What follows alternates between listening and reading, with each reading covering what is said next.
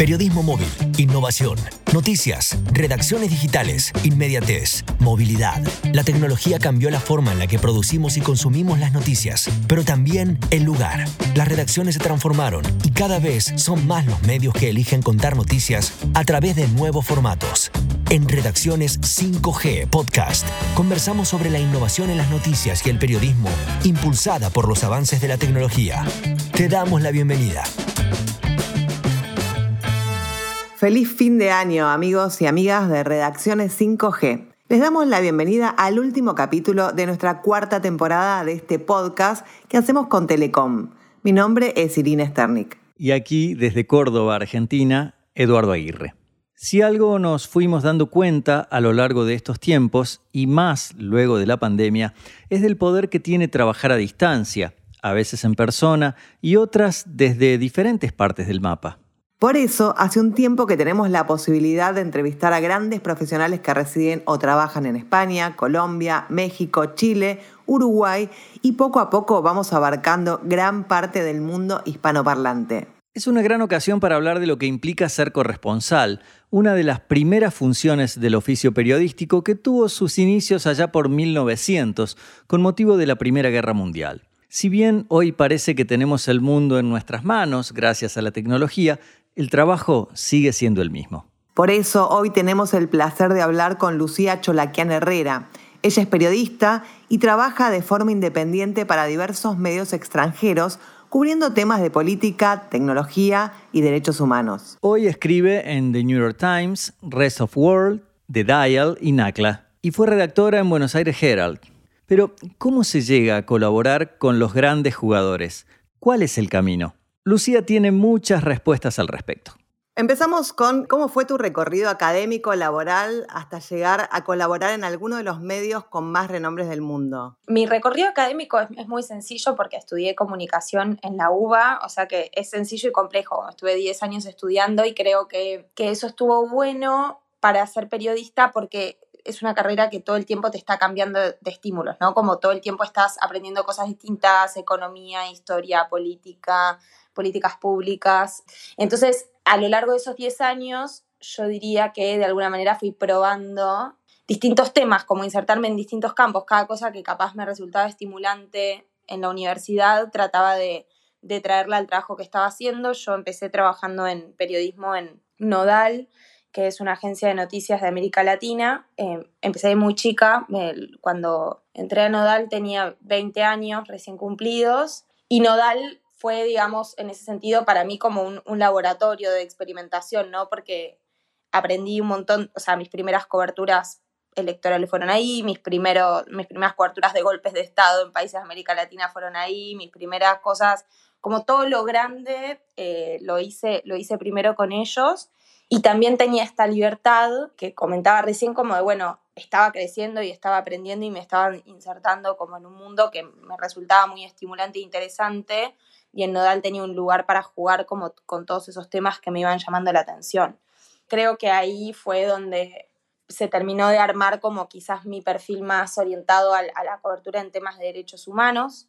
Ahora, ahora es como todo difícil porque cuando uno se mueve como al ámbito de, lo, de las corresponsalías, como que puede pasar cualquier cosa, o sea, en realidad cubrís cualquier tema, pero, pero originalmente, digamos, como que yo me metí en, en la órbita de los derechos humanos y, y empecé trabajando ahí y a partir de, lo que ya venía haciendo empecé a hablar con otros editores de, Argentina y a proponerles sumarios quizás de, en temas más relacionados con género. Al principio trabajé mucho temas de, violencia institucional y me parece que el recorrido fue fue un poco ese, como a través de las cosas que me iban que, iban pasando, que iba viendo, que me iban llamando la atención, empezar a construir vínculos con editores y, aprender a construir esos vínculos, que me parece que es como el 80% del trabajo periodístico, aprender a hablar con los editores, a proponer las ideas, a, a saber qué quiere cada medio, qué puede llamarles la atención.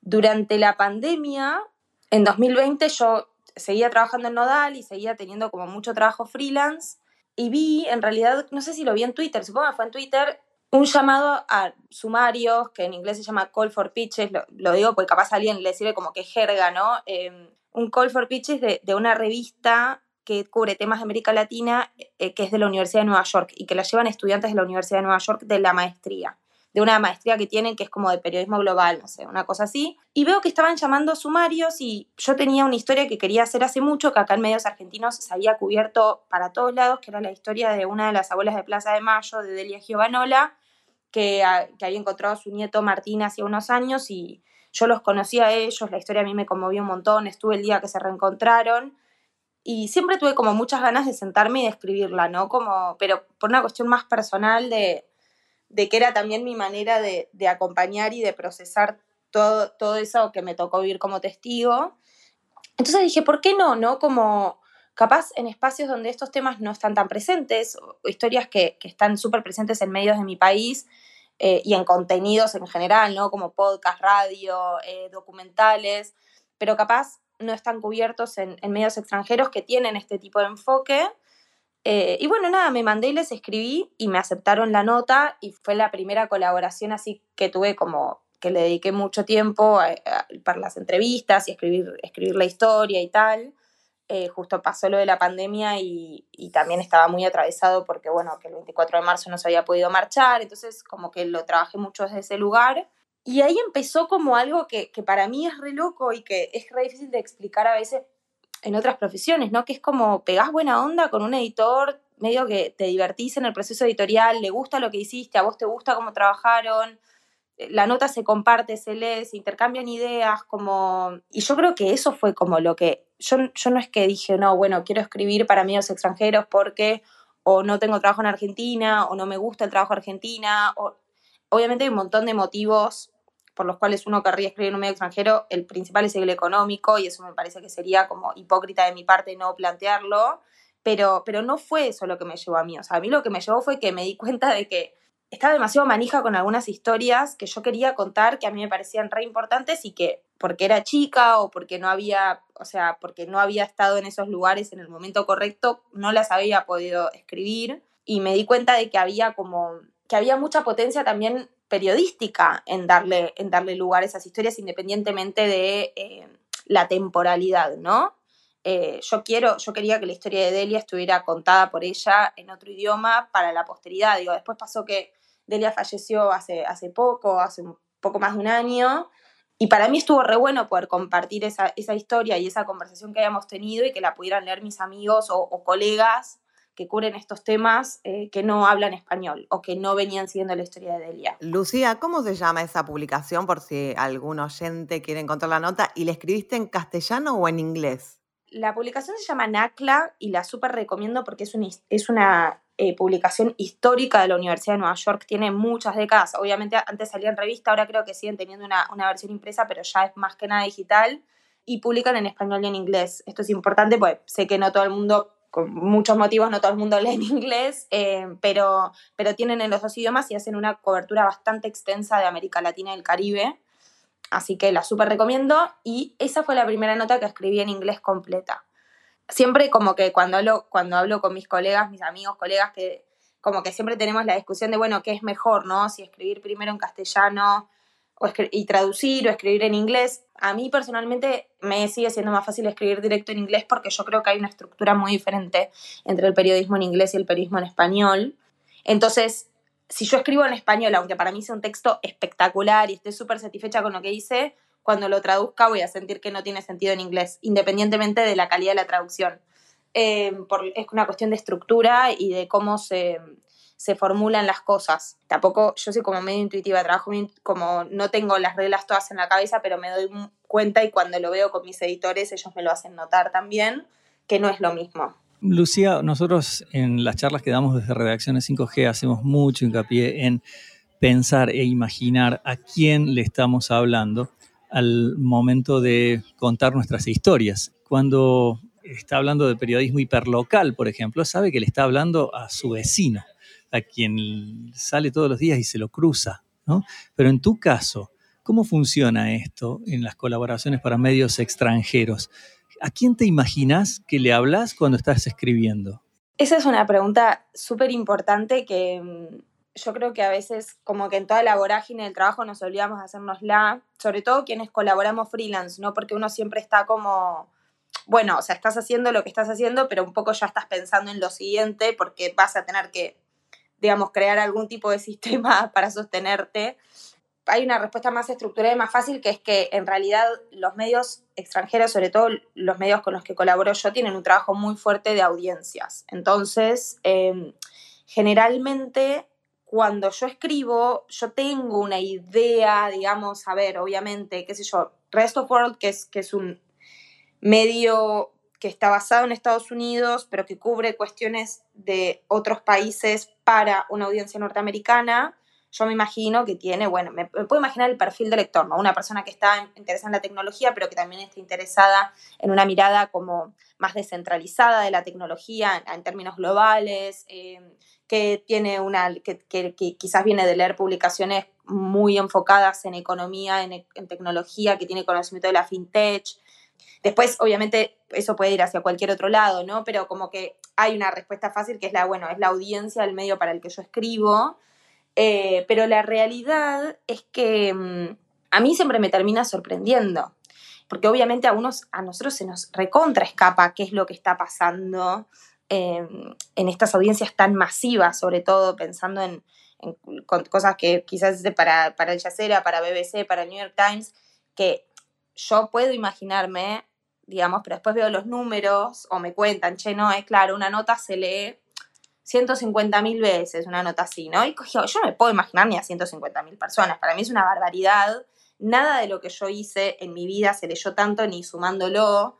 Entonces, eh, se escapa un montón. Yo sí quiero creer que el trabajo que hago yo y el trabajo que hacemos eh, los colegas que estamos acá, que somos un montón y que muchos son extranjeros y muchos somos argentinos, lo leen personas que están buscando eh, una mirada auténtica sobre conflictos que son muy complejos sobre todo pensando ahora las coberturas sobre Argentina, que tienen que ver con obviamente inflación, crisis económica, la avanzada de la extrema derecha. Son cuestiones muy complejas. Es muy difícil entrarle un tema así y poder explicarlo y sintetizarlo. Y mm, los lectores que yo me imagino son los lectores que vienen quizás a buscar una pieza que haga preguntas locales con un piecito afuera, no como jugando siempre con ese límite de, bueno, soy, pero no soy, porque igual estoy explicándolo para, para extranjeros, eh, para extranjeros para mí. Cuando los corresponsales somos locales, eh, los lectores que vienen a, ver las explicaciones muchas veces esperan cosas editorializadas. Y yo creo que más que editorialización, lo que podemos aportar las personas que estamos acá es eh, una especie de selección como de, una mirada mucho más afectada por lo que sucede, pero mucho más informada también de dónde ir a buscar las posibles respuestas o dónde ir a buscar las historias, ¿no? Eh, Argentina para afuera va a ser siempre el tango, la inflación, el peronismo, qué sé yo, bueno, digo, las personas que vivimos acá sabemos dónde es que, como se intersectan esas historias, dónde es que están eh, auténticamente y dónde es que se las fabrica para contar una historia, etcétera. Y con respecto a eso, Lucía, ¿cómo trabajas con la propuesta de sumarios? ¿Cuántos envías? ¿Cuántos se aprueban de lo que envías? Y es muy diferente el profesionalismo, entre comillas, entre trabajar en Argentina y en un medio extranjero. Los sumarios. Yo eh, soy freelance hace un montón de tiempo, entonces estoy muy entrenada para estar todo el tiempo buscando historias, incluso cuando no estoy trabajando. Eh, de hecho, creo que las mejores historias a veces aparecen en, en, eso, ¿no? Como en un asado, eh, cuando estás caminando por la calle, estás escuchando algo que nada que ver y se te ocurre algo.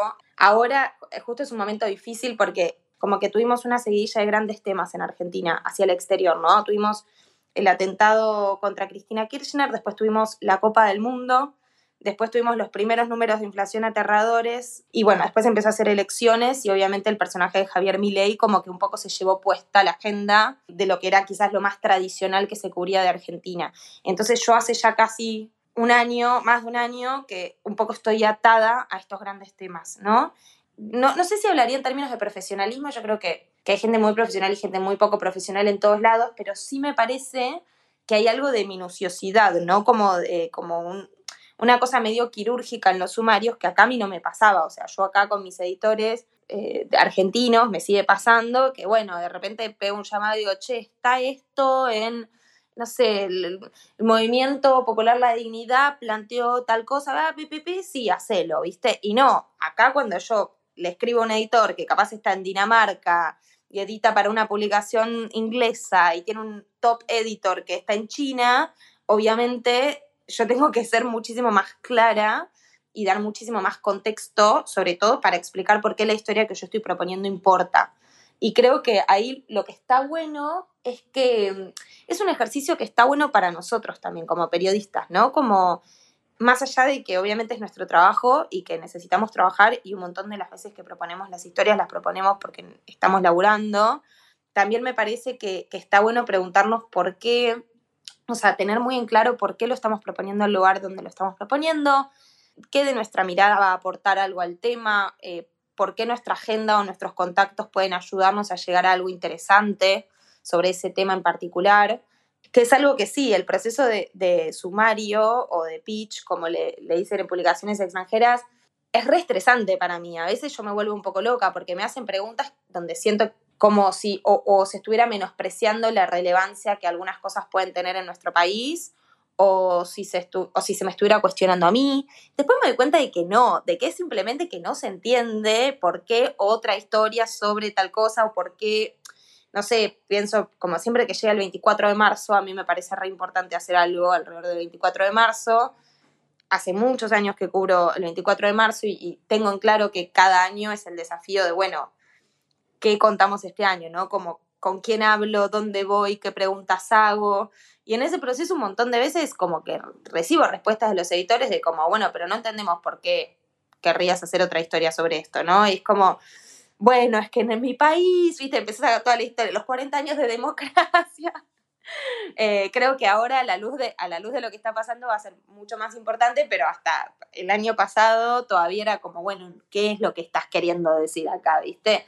Em, así que bueno, para resumir y para que se entienda si, algún, si alguien que está escuchando le sirve como en lo práctico, eh, los sumarios tienen que ser como muy, muy, muy extensos, mucho más extensos de lo que son quizás en lo que venimos haciendo acá en periodismo local.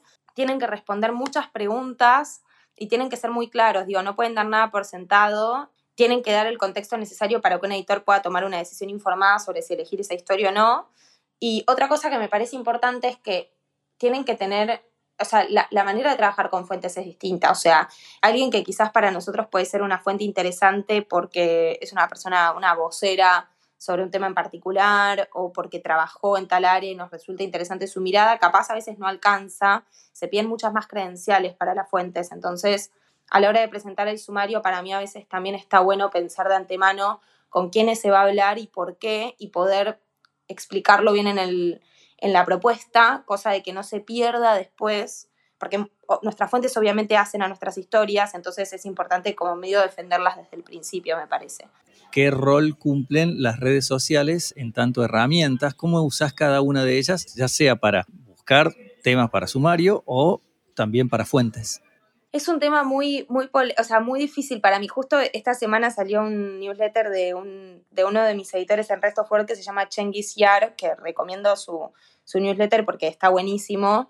Y, y Chengis se fue de Twitter, él fue de los primeros 15.000 usuarios de Twitter en 2008, cuando se abrió como solo para un grupo.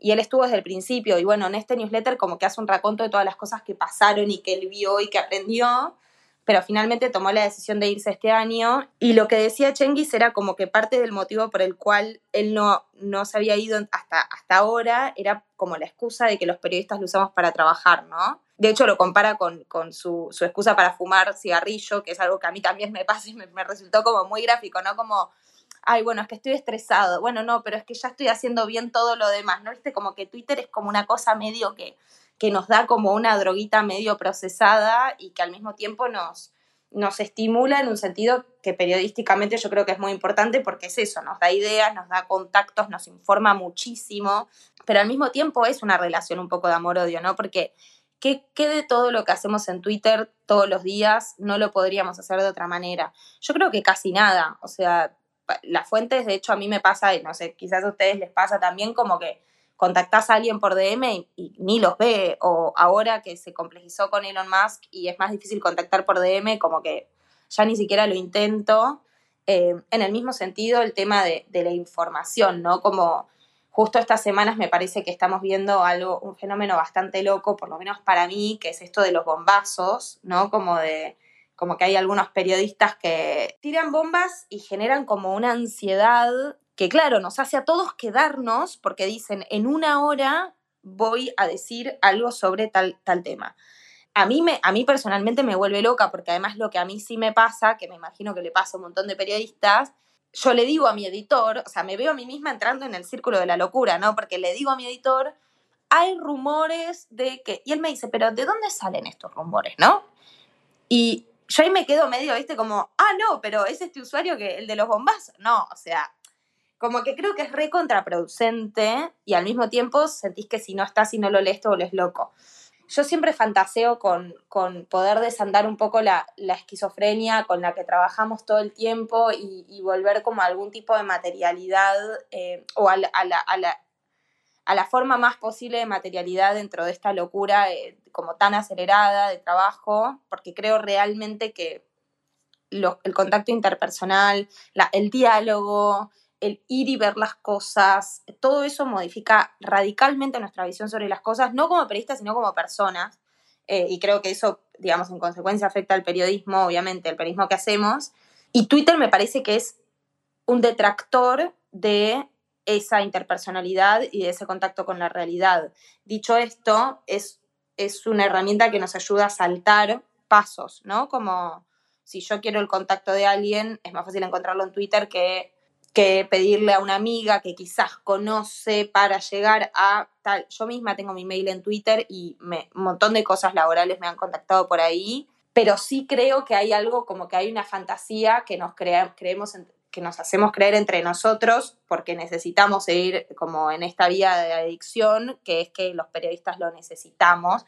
Y no, los periodistas lo que necesitamos es trabajo y tiempo, o sea, que nos paguen por nuestro trabajo y que nos den tiempo para hacerlo es lo único que necesitamos los periodistas, el resto nos arreglamos perfectamente.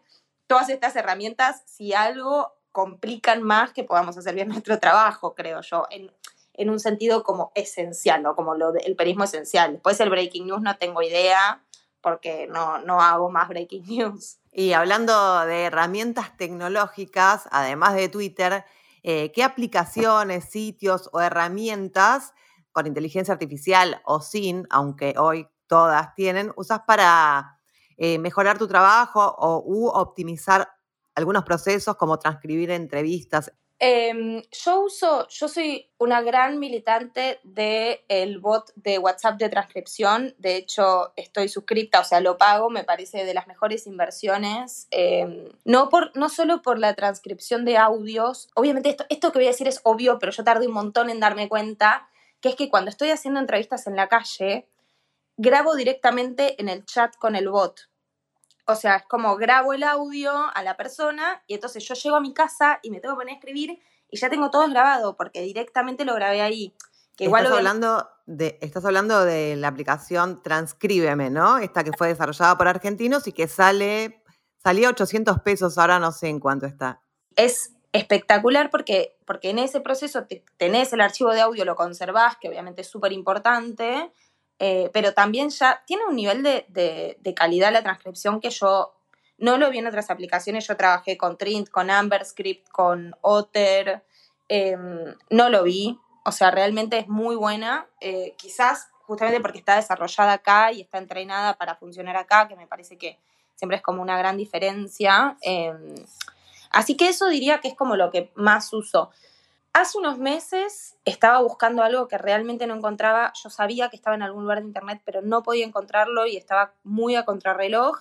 Y tuve el, eh, como el impulso de buscarlo, de preguntárselo al chat GPT. Era como una pregunta, ¿en qué libro publicado en el 84 dice tal frase, no? Y me contestó cualquier verdura, pero cualquier verdura, y dije, no, esto es un peligro porque algún día voy a estar desesperada y voy a querer usarlo y no me voy a avivar de que me está respondiendo cualquier cosa. Entonces, eh, por lo menos por ahora, no uso nada que, tenga que ver con buscar información, respuestas automáticas, confío mucho en Google, me quedo ahí porque me dio un poco de miedo eso, porque aparte me di cuenta de que, de que cualquier persona que no tuviera muy en claro lo que estaba buscando podría haber caído en esa respuesta convivo con un docente y los chicos hacen los trabajos de, la escuela todo el tiempo con chat GPT y paso mucho tiempo viendo las consecuencias de no, de no tener conciencia de, digamos, de, los errores que puede cometer eh, la inteligencia artificial, ¿no? Eh, por ahora solo me quedo en, transcripción. Bueno, y hablando de desinformación, de fake y de errores como ese, por ejemplo, bueno, contanos vos cómo te manejas con el tema del chequeo de la data, de la información. Eh, ¿Lo estás haciendo un poco a la vieja escuela? ¿Tenés alguna metodología para asegurarte de que la información que hoy eh, circula y en tantas cantidades sea certera?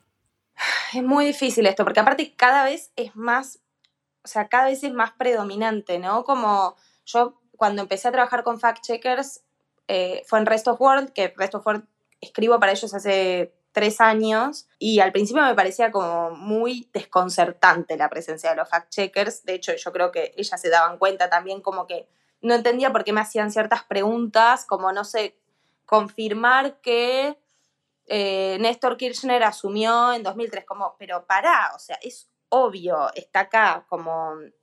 Eh, después empecé a entender porque empecé a ver lo que estaba pasando en medios estadounidenses y ahora que estamos viviendo algo muy parecido acá, como que estoy muy agradecida de haber tenido como el privilegio de entrenarme con esta gente antes porque realmente creo que cada vez va a ser más necesario. Eh, yo trabajo para cuestiones políticas y económicas, sobre todo de Argentina. Recaigo muchísimo en chequeado. Para mí chequeado es, eh, no solo es un medio que me parece que hace un gran trabajo y tiene distintos proyectos que van abordando como con, con mucho expertise eh, cuestiones muy importantes en relación a la desinformación, porque no solo tienen sus propios chequeos, que yo los encuentro muy útiles, eh, sino que además tienen bots desarrollados por ellos, guías para ayudarte a entender cómo encontrar o verificar un dato. Entonces, eh, eso, y además que me parece que tiene equipos de periodistas muy serios, muy serios y muy bien entrenados para hacer ese trabajo. Entonces, como que confío mucho en lo que hacen ellos y a veces cuando hay algo que no me termina de cerrar, voy directo a chequeado. Si no, yo también hago algo que es medio old school, pero que a mí me sirve mucho, que, por ejemplo, hace unos meses que empecé a acercarme al tema del litio, ¿no? Em, que el litio es súper complejo, hay un montón de información remezclada en Internet, independientemente de la malicia de la fake news, también hay mucha desinformación porque no hay como suficientes estudios que puedan dar números concretos, no se sabe bien cuáles son las cifras oficiales. Entonces, lo que voy haciendo es como tratando de leer las fuentes más primarias posibles y armarme archivos para mí, no para mi trabajo, digamos, donde yo voy recopilando los datos que yo voy recabando en esas fuentes primarias. Entonces, a la hora de sentarme a trabajar en algo, hacer entrevistas, empezar a escribir y, en último paso, chequear lo que yo escribí, sé que tengo como este, esta enciclopedia personal que está fundada en fuentes en las que yo confío eh, y es como el último lugar al que voy para el último chequeo, ¿no? Como me deja muy tranquila. Errores cometemos todos, yo me equivoqué súper mal, 800 millones de veces he cometido, o sea, cosas que me, que me quiero morir al día de hoy, pasaron 10 años, pero me parece que lo que está bueno, que sirve como aprendizaje, es como, bueno, para evitar esos errores muchas veces lo que, lo que yo encuentro más útil es mis, propias, eh, mis propios archivos, ¿no? De, datos. Cosa de saber que lo que yo estoy usando como último contraste es algo en lo que yo en algún momento cuando no estuve metida en un texto, totalmente volviéndome loca, estresada, qué sé yo, en ese momento yo armé ese glosario con la cabeza despejada y confié en ese dato, digamos. Muy bueno, y ah, viene a colación con mi última pregunta que tiene que ver cómo ves, ya hablamos de los bombazos, pero cómo ves este periodismo de influencers en redes sociales, que a veces ni siquiera son periodistas, que cuentan historias y noticias, tanto en hilos como en videos de Instagram y TikTok, donde las fuentes son dudosas. Hay como dos cosas ahí, ¿no? La primera es que, que todo lo que está pasando en las redes sociales eh, y que está de alguna manera eh, disputándole el lugar a los medios tradicionales, obviamente quienes venimos de, los medios tradicionales lo vemos con cierta desconfianza porque, porque sabemos lo complicado que es acceder a información, tener una mirada informada sobre algo, lo difícil que es explicar algo en su complejidad, ya sea en 20.000 caracteres o en 30 segundos de TikTok. Em, entonces, como, como periodista, obviamente no, me cuesta no ponerme en una mirada un poco conservadora de, de, decir como, bueno, para, yo considero que estos contenidos son mucho más cercanos al entretenimiento que al periodismo. Eh, esto yo sé que es re poco popular, cada vez menos, y probablemente me arrepienta de, verlo así ahora en el futuro o que me dé cuenta de que me equivoqué, pero es lo que me pasa a mí personalmente por esto mismo que vos decís de las fuentes. Eh, para mí hay como ciertas cuestiones de rigor y de ética que son medio indiscutibles, ¿no? Después uno puede cambiar su, enfoque, su mirada, a quiénes llama, a quiénes no llama, Em, pero como algo de ponerse a explicar las cosas en redes sociales y cortarlo en 30 segundos y subirlo y de repente como tirar mucha posta sobre temas, sobre todo tan complejos, a veces me parece un poco problemático. Lucía, te queremos agradecer muchísimo el tiempo que nos dedicaste y además lo diste todo. Perdón por la dispersión, justo yo considero que me hicieron grandes preguntas porque todas me, son cosas que en las que vengo pensando un montón y viste cuando te como que no tenés una respuesta muy automatizada porque es justo algo que me parece que estamos todos pensando, ¿no? Como, bueno, ¿qué está pasando y qué se viene y dónde estamos los periodistas ahí? Así que les agradezco muchísimo. El recorrido de Lucía, cómo fue especializándose y cómo trabaja con cada uno de los sumarios y temas, nos habla de un periodismo de calidad que da gusto leer y nos da confianza también escuchar cómo son los minuciosos procesos de chequeo de información. El newsletter al que hace referencia Lucía es Yardmail, de Census Yard, y lo encuentran en tinyletter.com barra Census Yard. La herramienta de transcripción de audio a texto que menciona Lucía se llama Transcríbeme, fue desarrollada por argentinos para la empresa Raider Labs y la encuentran en www.transcribeme.app con doble P y al cierre de esta grabación tenía un costo de 1.300 pesos argentinos por mes y alrededor de 4 dólares en Europa o Estados Unidos. Las notas de Lucía las encuentran en linktree barra L o en su cuenta de ex Twitter arroba Lucía. Les agradecemos mucho haber llegado hasta aquí, ser parte de esta comunidad de oyentes que se suman cada mes a este podcast de periodismo, innovación y tecnología. Nos encontramos el año que viene con más entrevistas que nos permiten conocer cómo están trabajando los y las colegas en la región y algunas otras novedades. Antes de irnos, los invitamos a charlar con nosotros. ¿Cómo? Ahora se pueden dejar mensajes de voz en Spotify. Puedes hacerlo en podcaster.spotify.com barra pod barra show barra redacciones 5G. Si no ponen Google Podcasters Redacciones 5G y solo tenés que estar registrado a Spotify y habilitar el micrófono.